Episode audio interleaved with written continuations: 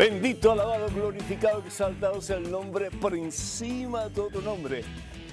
El nombre a cuya rodilla en la tierra y en el cielo, todas las rodillas se doblarán y toda lengua proclamará que Jesús es el Señor para gloria de nuestro Padre Dios. ¿Qué tal, queridos hermanos amigos? Y qué alegría estar con ustedes en este su programa Conozca Primero su Fe Católica. Soy el Padre Pedro Núñez. Hoy tenemos un programa muy interesante y vamos a estar hablando de uno de los primitivos santos de la Iglesia Católica, que se remonta al año 200, imagínense ustedes, si hace tiempo que la Iglesia Católica está en vigencia, tocando corazones, sanando personas por dentro, por fuera y llevando muchas almas a los pies de Cristo Jesús. Bendito sea Dios. Una trayectoria pues imposible de, asimilar eh, en en toda una vida, porque son tantos años de servicio, de, experiencia de Dios. Pero antes de hablar absolutamente de ese, ese santo, ese hombre de Dios que se llamaba Blas, nos ponemos en presencia de Dios, hermano, hermana, vamos a orar. En el nombre del Padre, del Hijo, del Espíritu Santo. Amén, amén.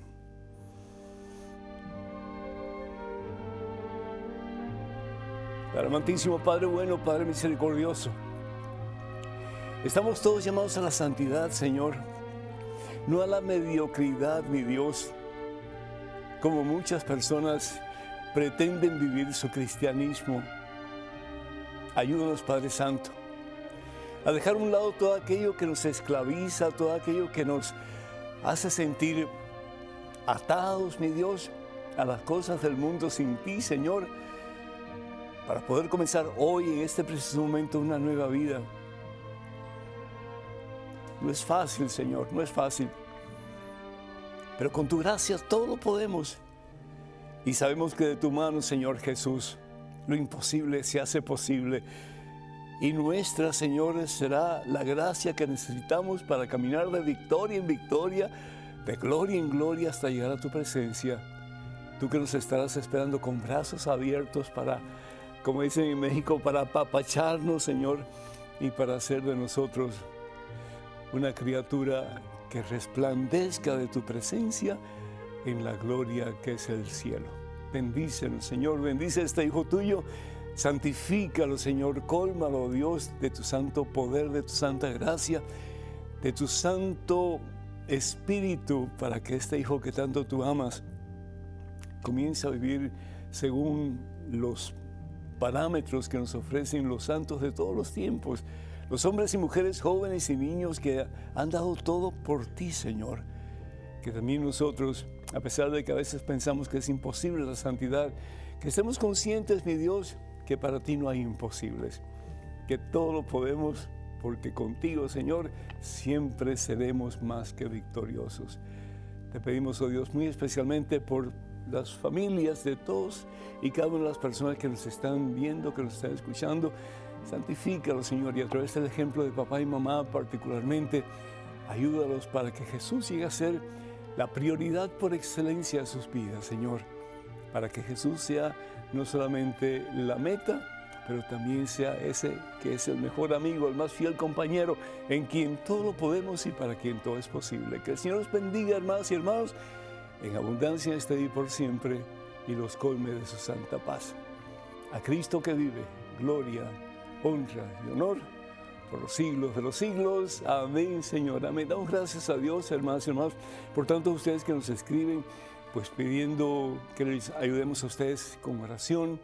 Y es un placer para nosotros poderlo hacer, porque qué hermoso que confíen en nosotros para que juntos podamos clamar al cielo y pedir misericordia al Señor por nuestras necesidades.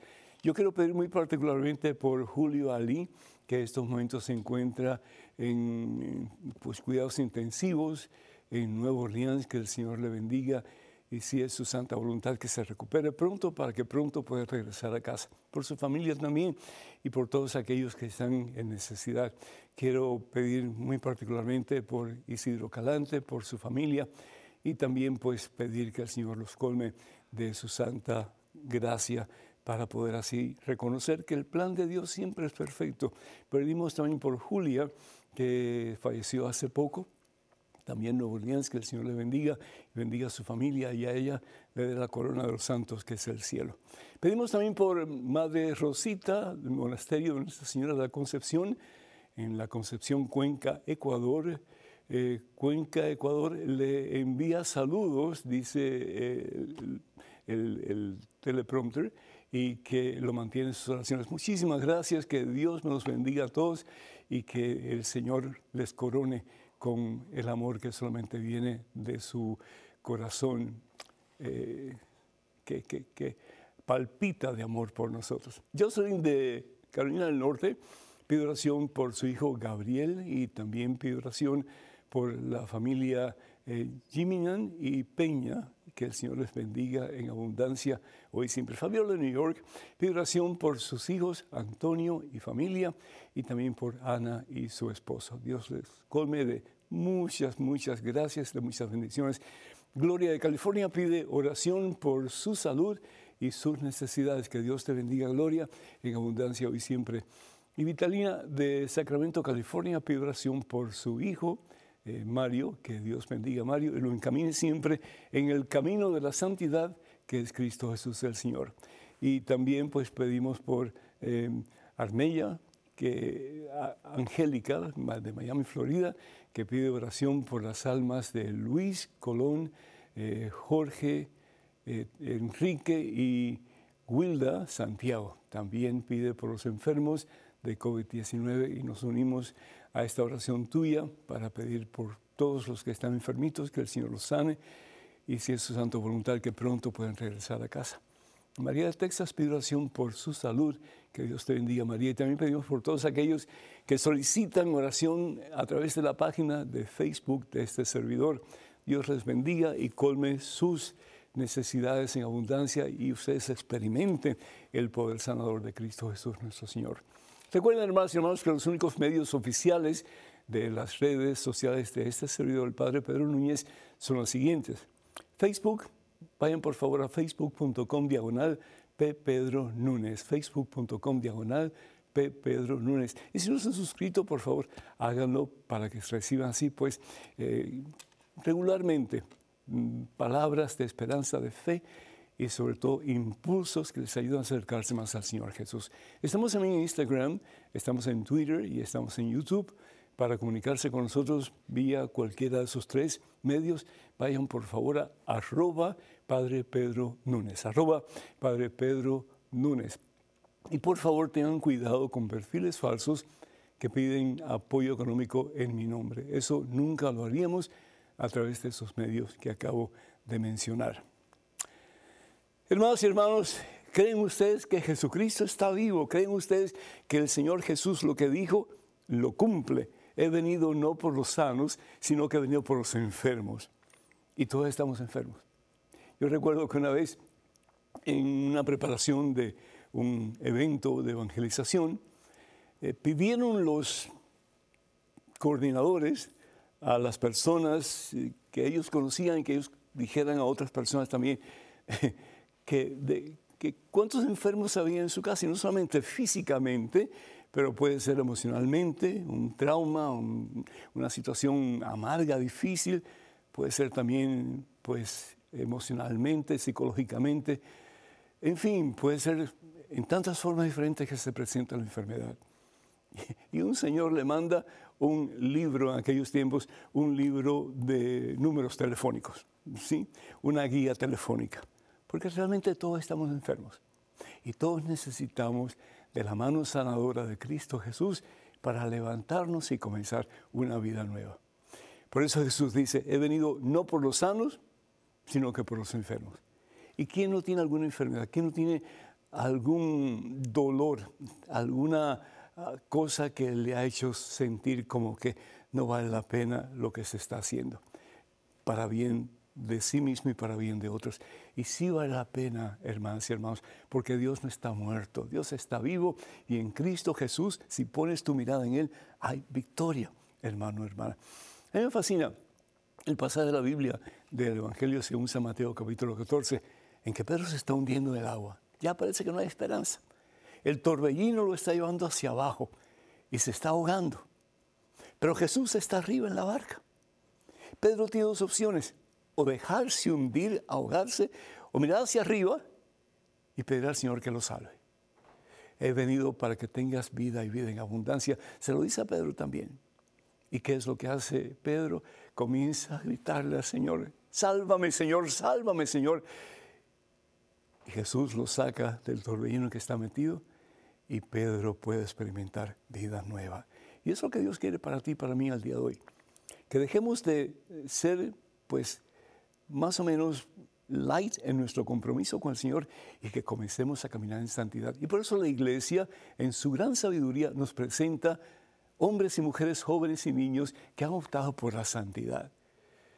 Dice la palabra de Dios en eh, la carta de Santiago capítulo 5 versículo 16, dice lo siguiente, la súplica del justo tiene mucho poder. ¿Escucharon? La súplica del justo tiene mucho poder. Por eso pedimos la intercesión de los santos. No que los santos tengan poder en absoluto, el poder lo tiene Dios. Pero Dios manifiesta su poder a través de estos medios, pues, eh, medios útiles, ¿sí?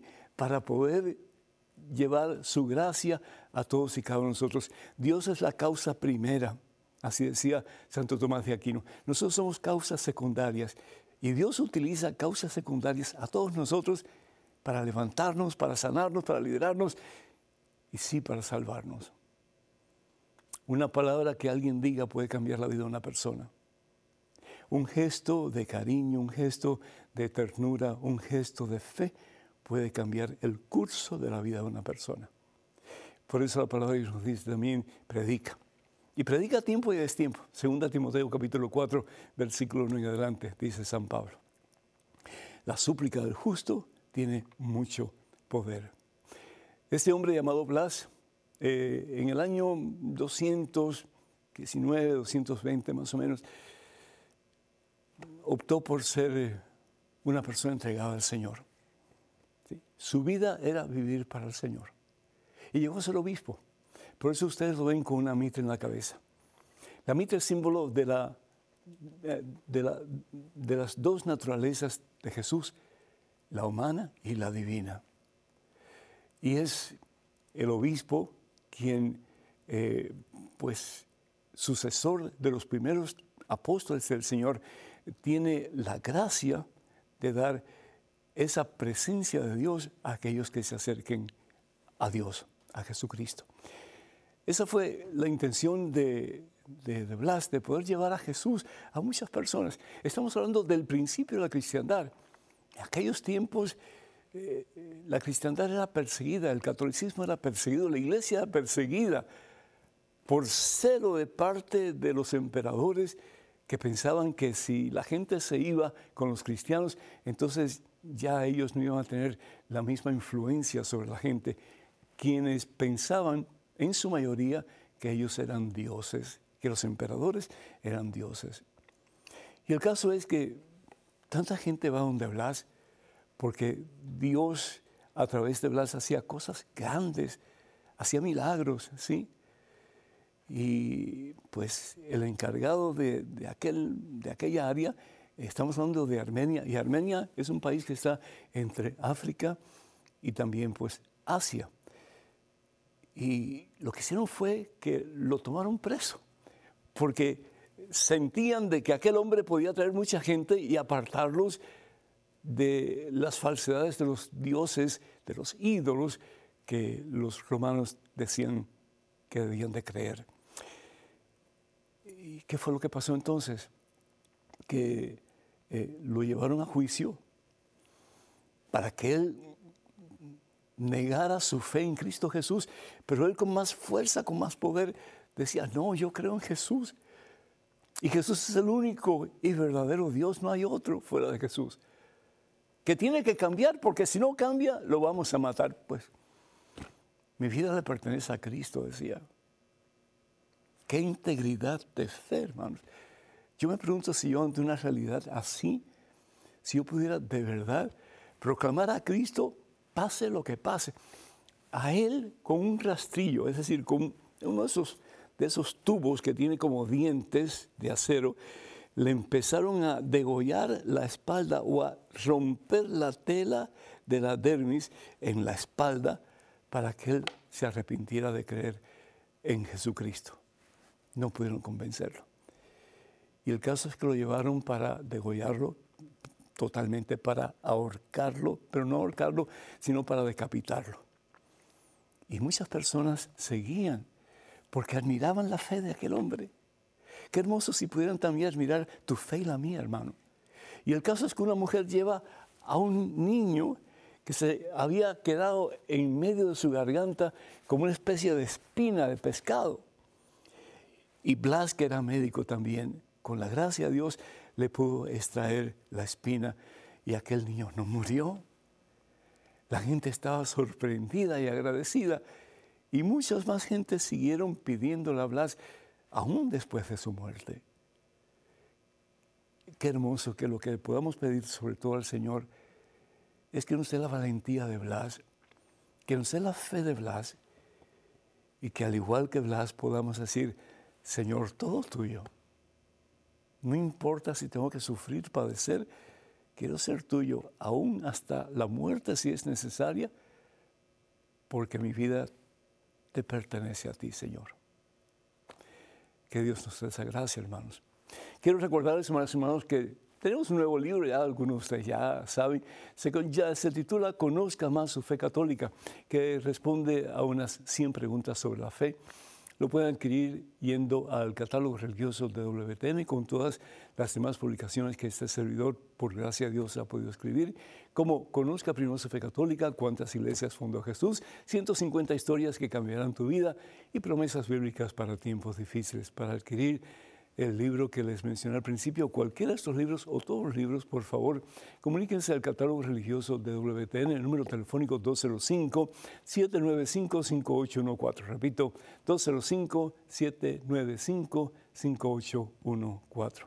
Nuestro número telefónico para que se comuniquen con nosotros, 205-271-2924. Repito, 205-271-2924. Cualquier pregunta, duda comentario, estamos a su entera disposición. Vamos a una pequeña pausa, regresamos en cuestión de momentos, así que hermano, hermano, por favor no se vayan, quédense con nosotros.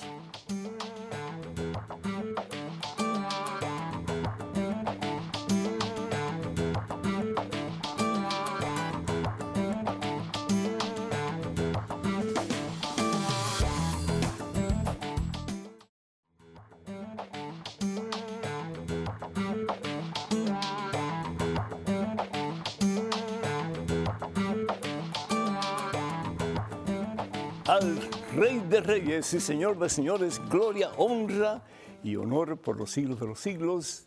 ¿Cómo decimos? Amén. ¿Qué quiere decir la palabra amén? Hágase, hágase. El amén debe ser la aclamación más poderosa del pueblo de Dios. Un amén, así como que no. Amén, amén. Bendito sea Dios. Tenemos a Olga desde Miami vía telefónica. Olga, ¿me escucha? Sí, cómo no, padre. Bienvenida, Olga. Es un gusto tenerle. Adelante, por favor. Ay, padre, perdóneme la pregunta que le voy a hacer, pero... No, lo usted. Eh, yo, yo sé que, que yo soy temerosa de Dios y todo eso. Amén. Y siempre he llevado la religión desde chiquita, la católica. Y hace 20 años mi hijo sufrió un accidente. Y ¿Qué edad tenía? Tenía 26 años cuando el accidente. Ok. Y yo lo cuidé 20 años a él en la casa. Y entonces, eh, él, después del accidente, yo traté de que ah, vinieran algunos padres a, a, ver si le daban la bendición o le daban los óleos para los enfermos y eso o le pudieran dar la, la hostia, pero como él no podía tragar, Entonces, mm, porque él no podía alimentarse por la boca. Claro, no claro. por el estómago. Y usted lo cuidó y entonces yo consulté con muchos mm, eh, prelados de la iglesia, los padres, y entonces, pero ni uno me dio ninguna respuesta de que vinieran a, la casa o que tenía, me dijeron, siempre me decían que tenía que buscar una que me tocara más cerca de la, de, donde yo vivía. Ya. Pero entonces eh, siempre fue, la respuesta siempre fue, no sé, negativa por lo, por lo menos. Pero yo me, yo seguí adelante con él y, siempre le Usted se me está yendo, de vez en cuando la voz se me está, se está apagando. Siempre le daba Acérquese un poquito más al, teléfono, al recibidor, por favor. Sí. Le echaba agua bendita, le leía la Biblia y le platicaba de Dios y todo. Pero yo quisiera, él murió el, el 20 de... No, no le oigo bien, no le oigo. 8, hace un año y medio. Y yo quería saber, padre, perdone lo que le voy a decir, pero yo quisiera saber si su alma ha sido elevada o porque yo a veces lo presiento a él.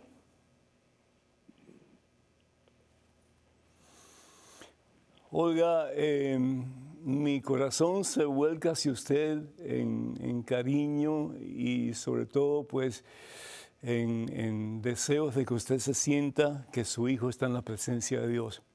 ¿eh? Em, yo la felicito por todos esos años que usted cuidó de su hijo. Solo una madre puede hacer lo que hizo usted, con el amor con que usted lo hizo. Hay muchas personas que cuidan a sus seres queridos, definitivamente, pero yo creo que nunca con el amor que una madre, pues, entregada a, su hijo, puede hacer lo que usted fue capaz de hacer. Mire, eh, aunque el ser humano puede estar eh, incapacitado para moverse o para hablar, etcétera, eh, se nos recuerda que lo último que se, se, pierde, lo último que muere es el cerebro. Cuando el cerebro muere, pues ya no hay esperanza de nada. Pero usted le habló a su hijo de Dios, usted le platicó de Dios, usted hizo todo lo posible para que su hijo eh, se centrar en Dios. Y yo se lo estoy diciendo para que se sienta un poquito mejor. Pero si el sacerdote no puede visitar, por la razón que sea, y a veces son tantas las situaciones y somos pues no suficientes, pues se, hace un poco difícil a veces, ¿no es cierto? Pero en un caso como ese, Olga, eh, lo que usted debió haber hecho, que pues ya no, ya no lo hizo, pero para que sepan las personas en un futuro, ayudar a esa persona a como que pedir perdón a Dios, aunque sea en su interior, de cualquier pecado cometido y de aceptar el señorío de Jesucristo en su vida. Entonces eso es suficiente para que esa persona, haciendo las paces con el Señor Jesús, pues pueda entrar en la gloria de Dios. Si tiene que pasar por purgatorio o no, en el caso de su hijo, yo creo que su hijo no pasó por purgatorio, porque el purgatorio lo experimentó aquí en la tierra, veintitantos años, ¿no es cierto? Pero yo estoy seguro, mire, que en la misericordia de Dios, Dios a través de sus palabras, Olga, a través de sus oraciones, a través de la lectura de la Santa Biblia, eso tocó el ser de su hijo. Y yo estoy seguro que su hijo experimentó un verdadero arrepentimiento hacia el Señor Jesús. Y yo estoy seguro que su hijo en estos momentos está muy cerca de Dios. Así que regocíjese, porque usted fue un instrumento fiel en las manos de Dios para ayudar a su hijo a poder no solamente hacer las paces con Jesús, pero a poder estar muy cerca del Señor. Que Dios me la bendiga, Olga, y gracias por su excelente testimonio de vida cristiana.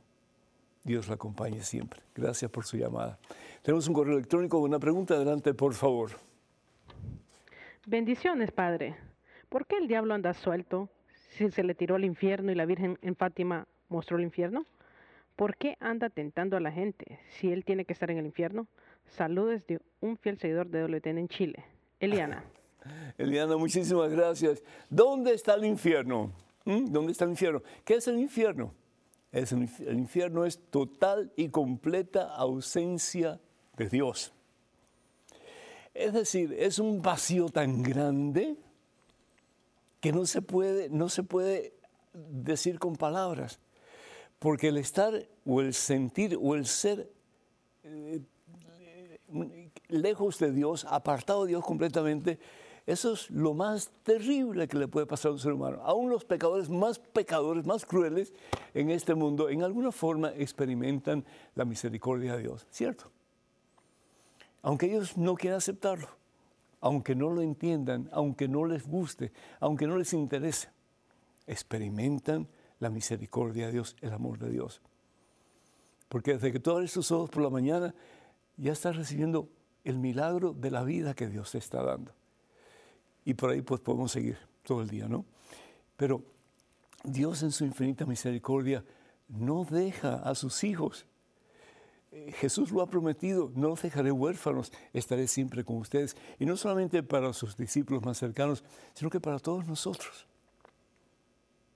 Entonces, el infierno es el momento, el tiempo que deja de ser tiempo y deja de ser momento, en que el ser humano para toda la eternidad tiene una terrible, completa, horrorosa depresión porque no tiene ni un ápice de la misericordia, del amor, de la presencia de Dios. Entonces, ¿dónde está Satanás? En ese estado. En ese estado. Claro que eh, Satanás está en el infierno. Satanás está en el infierno. Porque Satanás no está privado totalmente de la misericordia, del amor, de la presencia de Dios. Y eso es horrible. Ya he dicho anteriormente en uno de estos programas que es como quererse morir, no te puedes morir porque estás muerto. Y es para toda eternidad. No porque Dios quiere castigarnos, sino que porque el ser humano en su soberbia opta por separarse completa y totalmente de Dios. Entonces, el decir que Satanás está en el infierno, definitivamente. Pero Satanás tiene un montón de secuaces también. Y aunque él esté en un sitio determinado, él tiene influencia en una forma maléfica sobre los seres humanos a través de sus demonios.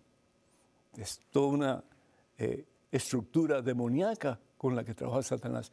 La palabra de Dios en el Evangelio según San Mateo, capítulo 16, perdón, capítulo 8, versículo 16, dice aquí, versículo 28, al llegar a la otra orilla, quien Jesús, ¿verdad?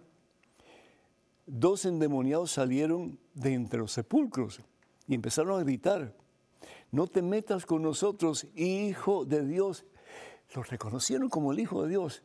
Es decir, eh, el decir que Jesús es el hijo de Dios es que Jesús es igual a Dios. ¿Por qué? Porque es de la misma esencia que Dios. Y continúa diciendo, ¿has venido aquí para atormentarnos antes de tiempo? ¿Y cuál es el tiempo del tormento total, pues el fin del mundo, cuando ya Satanás y sus secuaces no pueden hacer absolutamente nada para ganar almas para el infierno. El Evangelio según San Lucas, vamos a ver un momentito. Bueno, aquí que estamos ya en el Evangelio según San Mateo, perdón, capítulo 9, vamos al versículo 9, o el versículo 29, mejor todavía. Vamos al versículo 29. vamos a ver aquí, un momentito versículo 29. Dice, eh, cuando Jesús estuvo en casa, los ciegos se le acercaron y Jesús les preguntó, ¿creen que puedo sanarlos? Contestaron sí. Entonces Jesús tocó sus ojos y dijo, hágase así como ustedes han creído. De nuevo, el deseo de Satanás es que no creamos que Dios tiene poder para sanarnos. Y por eso es que Jesús le pregunta a ellos si creen que realmente Él tiene poder para sanarlos, para darles vida nueva. Tienen que tomar una decisión. Y la decisión unánime es sí, creemos en ti, Señor Jesús. Y eso tiene que haber brotado lo profundo del corazón. ¿Por qué? Porque en ese momento quedaron sanos. La palabra de Dios en el Evangelio según San Lucas. Vamos a ir un momentito aquí. Evangelio según San Lucas, en el capítulo 11, versículo 20, hablando de los demonios, dice, en cambio, si hecho los demonios, es decir, hablando de un número de, de demonios, con el dedo de Dios comprendan que el reino de Dios ha llegado a ustedes. Satanás usa demonios. El demonio del alcohol, el demonio de la droga, el demonio de la lujuria. ¿Cuántos demonios hemos tenido nosotros en nuestra vida? El demonio del orgullo, el demonio de la autosuficiencia, de no necesitar de Dios, el demonio del chisme, el demonio de la avaricia, tantos demonios, ¿verdad? Y todos estos demonios, ¿qué es lo que tratan de hacer? Apartarnos de Dios. ¿Para qué? Para que un día estemos en el infierno. Dios nos libre de ese mal eterno y nos ayude a vivir en santidad según la voluntad de Dios. Tenemos en estos momentos un correo electrónico. Una pregunta, adelante, por favor. Hola, Padre Pedro. Me da mucho gusto saludarte y ver que está muy bien en Dios Todopoderoso. Soy fiel admirador suyo y de su programa. Y qué bueno que hay espacios como este para uno. Soy una persona apegada a los planes religiosos de Dios. Bueno, quizás no tan apegado. Pero sé lo que es bueno y lo que no se debe hacer y he aprendido a conocer también la fe a través de este programa. Sigo los principios de una vida católica como me lo infundió mi madre, que es una santa en todos los aspectos de la palabra, como madre, como mujer, como persona. Ella es muy especial, a la que adoro, amo, cuido, protejo, le doy mi cariño y admiro. Soy una persona muy obediente a mis superiores, respeto mucho las decisiones de los demás y me gusta ayudar siendo solidario mientras esté al alcance y lo pueda hacer. De mi parte soy hijo único. Mi madre me tuvo fuera del matrimonio. Mi consulta es, ¿vivimos en pecado mi madre y yo ante esta situación? Yo por haber nacido fuera del matrimonio y no como lo manda Dios, que es dentro del matrimonio, y por otro lado mi madre por haber dado a luz fuera del matrimonio. ¿Y ahora qué va a pasar? ¿Será que Dios está molesto con nosotros por eso y nos va a desterrar ya que estamos desobedeciendo a uno de los mandamientos sagrados de la Santa Madre Iglesia Católica, que es el número 7? Espero su amable respuesta, Padrecito, y que me pueda ayudar a esta incógnita que me pasa por mi cabeza una y otra vez y no me deje en paz, porque siento que tanto yo como mi madre estamos viviendo en pecado. Saludos. Roy Esteban, de Costa Rica.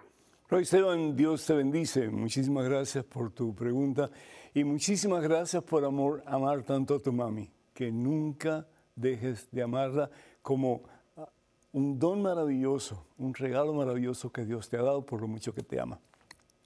Ante todo, quiero, si me permites, em, mirar dos cositas que tú dijiste.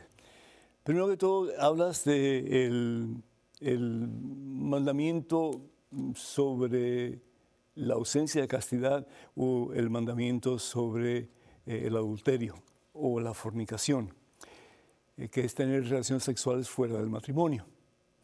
Eh, no es, el, no es el, el, séptimo, como tú dices, sino que es el sexto. Dice la palabra de Dios aquí, no cometerás adulterio, es decir, no fornicarás, que en este caso pues es la misma cosa. Eh, si vamos también, por ejemplo, al libro del Éxodo, en el capítulo, el capítulo 20, eh, y está después de el no matarás, ¿sí? está el, el mandamiento que dice no cometerás adulterio, es decir, no fornicarás. De nuevo, fornicar o cometer adulterio es tener relaciones sexuales fuera del matrimonio. Y eso fue lo que pasó con tu mami. Eh, no digo que no sea una mujer santa, no digo que no sea una mujer admirable en todo el sentido de la palabra, y tú bien pues has dado testimonio de esa realidad, ¿verdad? Eh, pues habla con ella. Si ella no se ha confesado de ese pecado y de otros que tal vez pueda tener, que por favor llévala o que vaya a ver a un sacerdote para que ella pueda reconciliarse con Dios y también pues pueda empezar a recibir los sacramentos, particularmente la Santa Eucaristía. En el caso tuyo, bueno, la otra cosa que quería decirte es que no digas, por favor, más, adoro a mi madre. Yo sé que se dice como que la amo tanto, tanto, tanto, que no sé ni cuánto ya la amo a ella, ¿no? Pero no lo digas porque adorar solamente a Dios. Entonces, ah, puedes decir, la amo muchísimo, la quiero entrañablemente, pero no digas más adorar, porque de nuevo, adorar solamente a Dios. Entonces, ah, ese es un problema que a veces existe con la semántica que se usa, ¿no? que realmente no va de acuerdo con la voluntad de Dios, porque Dios es solo uno y solamente a Dios se le debe adorar. Pero en relación a ti, tú no tienes ninguna culpa, hermano. Tú no tienes ninguna culpa. Para que haya un pecado mortal, uno de los factores necesarios es que uno conozca eh, que está haciendo mal, que está ofendiendo a Dios, y a pesar de eso lo hace. Tú, eh, en el vientre de tu mamá, ¿qué, ¿qué, opciones tenías? Ninguna. Bendito sea Dios que, pues, naciste, creciste, tu mamá te amó y te sigue amando al extremo, pero tú no tienes culpa ninguna. Así que mi consejo es que tú también vayas a confesarte porque todos tenemos pecados, todos hemos pecado, todos nos hemos apartado de la gracia de Dios, ¿verdad? Romanos capítulo 3, versículo 23. Pero ve a comulgar, recibe la comunión y ve con tu mami. Qué dicha tan grande se puede tener cuando uno va con su mamá y su papá, o con uno de los dos, o con los dos, a recibir a Cristo Jesús, el don de vida que el Padre nos ha dado.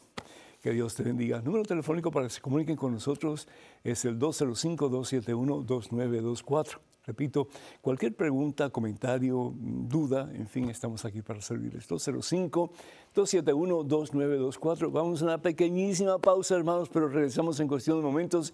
Así que por favor no se vayan, quédense con nosotros.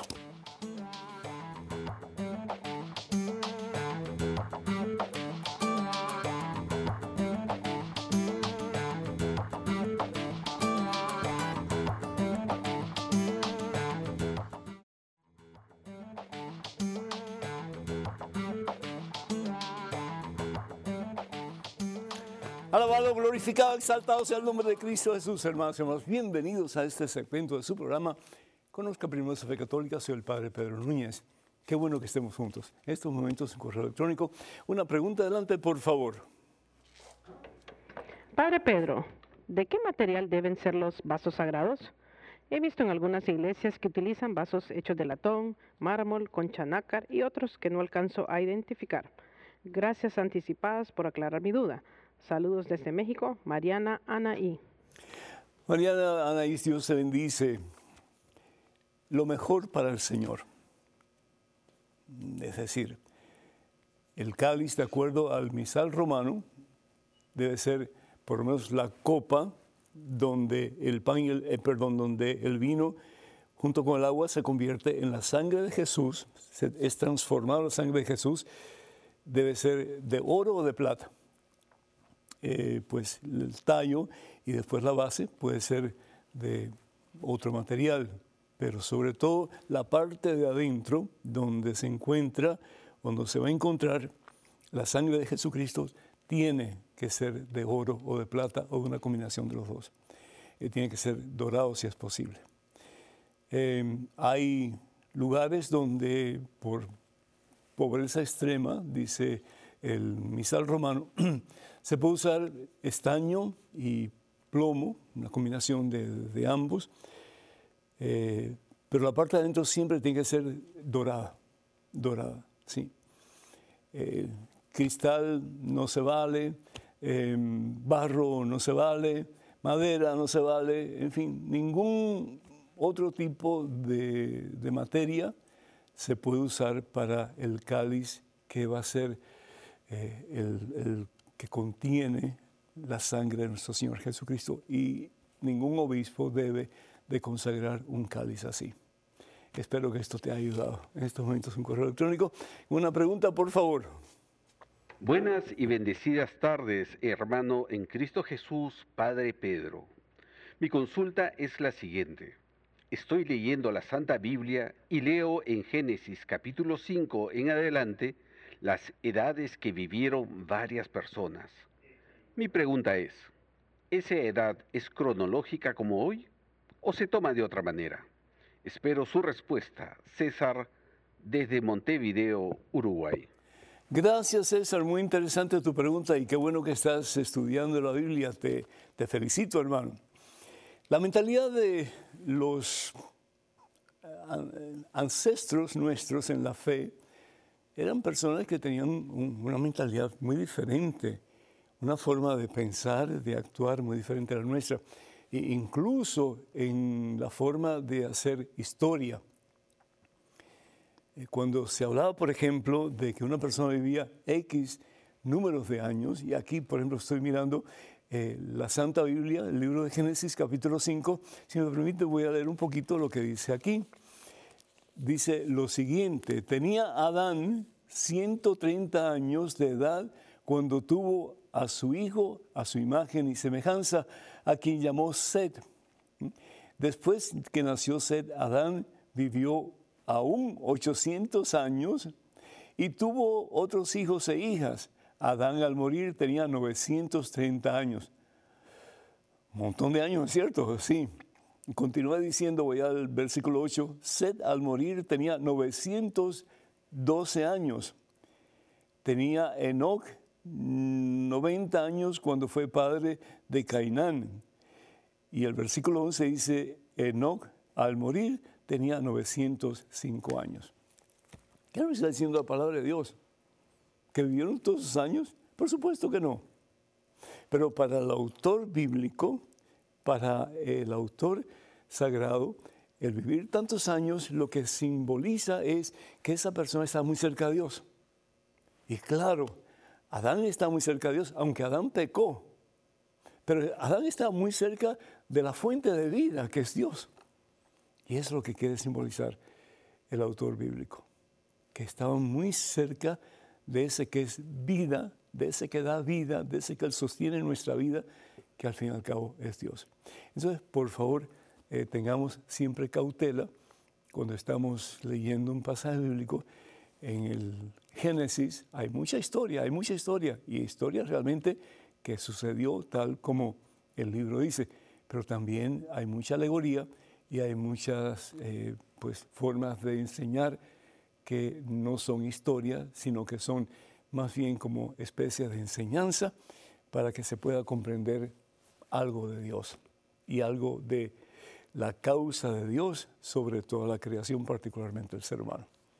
Espero que esto haya ayudado. Tenemos en estos momentos un correo electrónico. Una pregunta, adelante, por favor. Estimado Padre Pedro, con el respeto que usted se merece, creo que usted debería de referirse al Evangelio y no a sus experiencias, ya que éstas son personales. Limítese a hablar de la Biblia. Luis Montoya. Luis, muchísimas gracias por tu consejo. Si me pudieras decir dónde fue que, fallé eh, expresando algo de mi vida, eh, pues quisiera saberlo, pero así en esa manera en que me presentas tu pregunta, creo que sería imposible pensar cuál fue el momento, cuál fue la respuesta que di, que se apartó de lo que debía haber estado haciendo. De todas maneras, mil disculpas si en algo fallé, si hice algo mal hecho, no fue mi intención. Eh, y si yo pongo pues algún ejemplo personal, es porque está siempre relacionado con lo que estoy enseñando, que al fin y al cabo es la palabra de Dios que está contenida en la Santa Biblia. Que Dios te bendiga y gracias por tu consejo. Tenemos en estos momentos un correo electrónico, una pregunta. Adelante, por favor. Padre Pedro, yo soy católica y tengo una hermana de sangre que se fue a la iglesia evangélica. Evidentemente no cree en la veneración a la Virgen, en las imágenes y me indica que Lutero tenía la razón en relación a la iglesia católica y es muy vehemente en su creencia. Como católica, ¿cómo se puede defender nuestra fe frente a esas personas y planteamientos? Muchas gracias. Atentamente, Liliana Sáez. Liliana, ¿sabes lo que dice la palabra apostasía? Significa dejar públicamente lo que para uno ha sido la doctrina que ha abrazado, como en el caso del catolicismo, que es la iglesia fundada por Jesús, la iglesia católica, para irse a otra iglesia. Es decir, en este caso es dejar la verdad para irse a una copia de la verdad. Martín Lutero no tenía autoridad en absoluto para irse en contra de la iglesia en la forma que lo hizo. Mija, eh, la casa no se limpia por fuera nada más, está bien limpiada por fuera. eh, que, la, que la iglesia resplandezca de santidad en todo el sentido de la palabra. Pero acuérdate que no todo el mundo piensa igual y no todo el mundo está en el mismo nivel espiritual. Lo que tenemos que hacer es seguir luchando para alcanzar esa meta que Dios quiere para nosotros, que es unión con Jesús, que es la santidad. Entonces, eh, hay que limpiar la casa por dentro. Martín Lutero eh, se impacientó y tomó eh, las riendas por su propia cuenta y como resultado se formó una división en la iglesia tremenda, horrible. Y es lo que quiere Satanás. La palabra diablo, como hemos dicho anteriormente, significa el que divide. Y eso es lo que sucedió. Se dividió la iglesia. Y la iglesia protestante se ha dividido una y otra y otra vez, mientras la iglesia católica, bendito sea Dios, se ha mantenido unida. Pero ¿por qué tanta división? Porque viene uno y dice, no, no, yo tengo la verdad. Y tal vez un pastor que ha estado estudiando teología, Biblia por, por dos semanas, tres semanas, no, quiero minimizar eh, los estudios de nadie, pero realmente nada que ver. ¿Y con qué autoridad se paran a hablar diciendo lo que ellos quieren decir, pero sin estar seguros de lo que están diciendo de acuerdo a lo que Jesús realmente quiso enseñar, lo que los profetas y lo que el Antiguo Testamento en su totalidad quiere enseñar?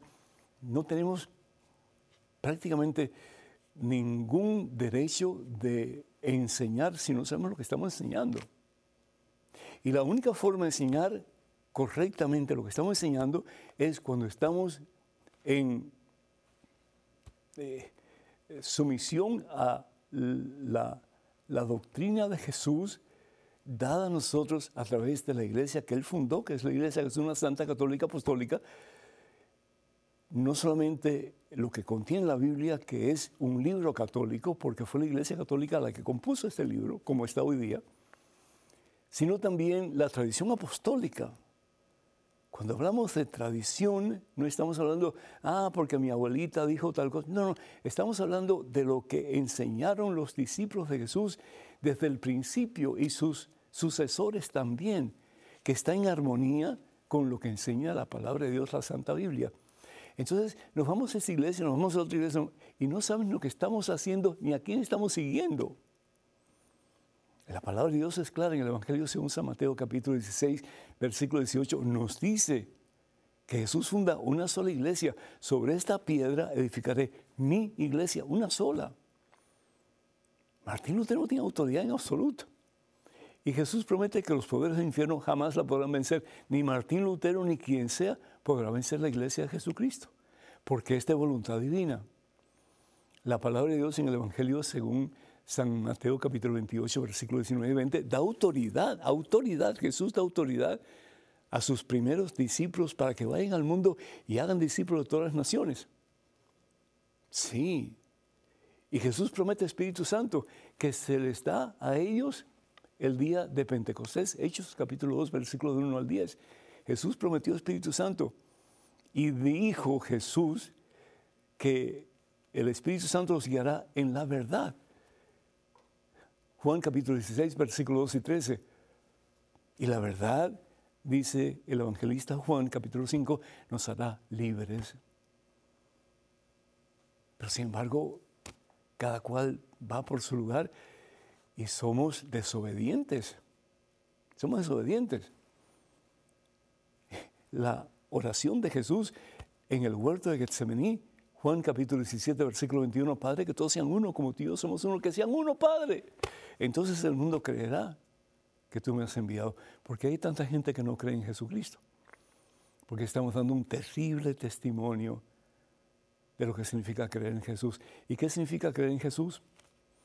vivir como Jesús nos pide. ¿Y cómo nos pide Jesús? Que nos amemos como Él nos ha amado.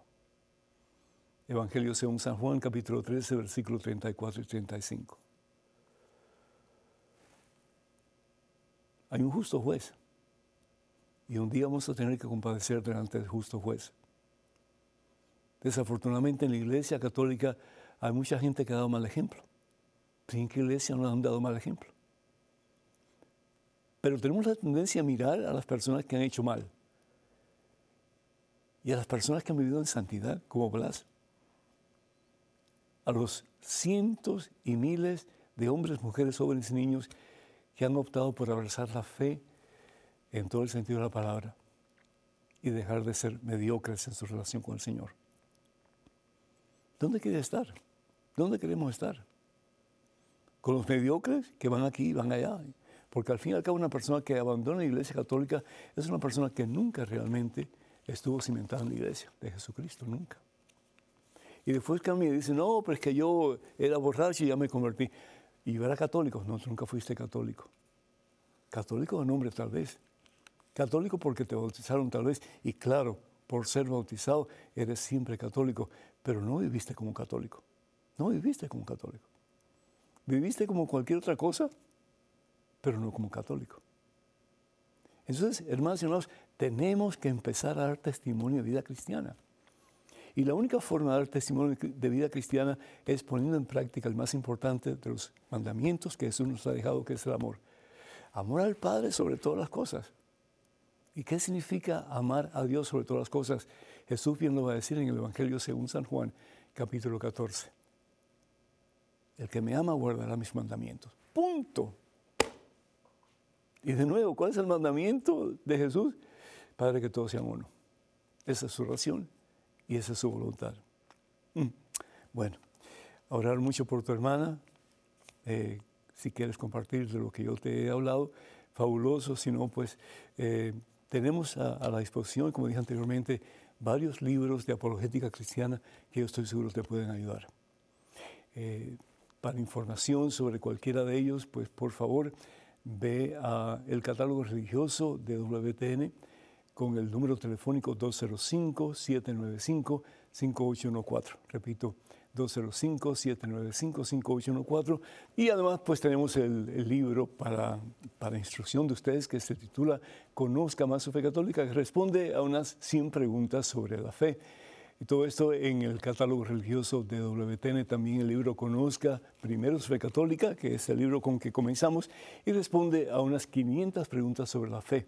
También tenemos el libro 150 historias que cambiarán tu vida, el libro Promesas bíblicas para tiempos difíciles. Así que todas estas, eh, todas estas eh, publicaciones están a su disposición, comunicándose por favor con el número telefónico 205-795-5814. 205-795-5814. También pues les invitamos a todos y cada uno de ustedes a que nos escriban sus preguntas, comentarios, dudas, etcétera, a la siguiente dirección padrepedro.ewtn.com. padrepedro.ewtn.com. Y recuerden, por favor, de orar por nosotros y de apoyarnos económicamente para que este ministerio pueda seguir llevando al mundo la santa palabra de Dios. Que el Señor nos bendiga hoy siempre, Padre, Hijo y Espíritu Santo. Vayan con Dios, Dios siempre irá con ustedes. Hasta la próxima, hermanos. Dios mediante.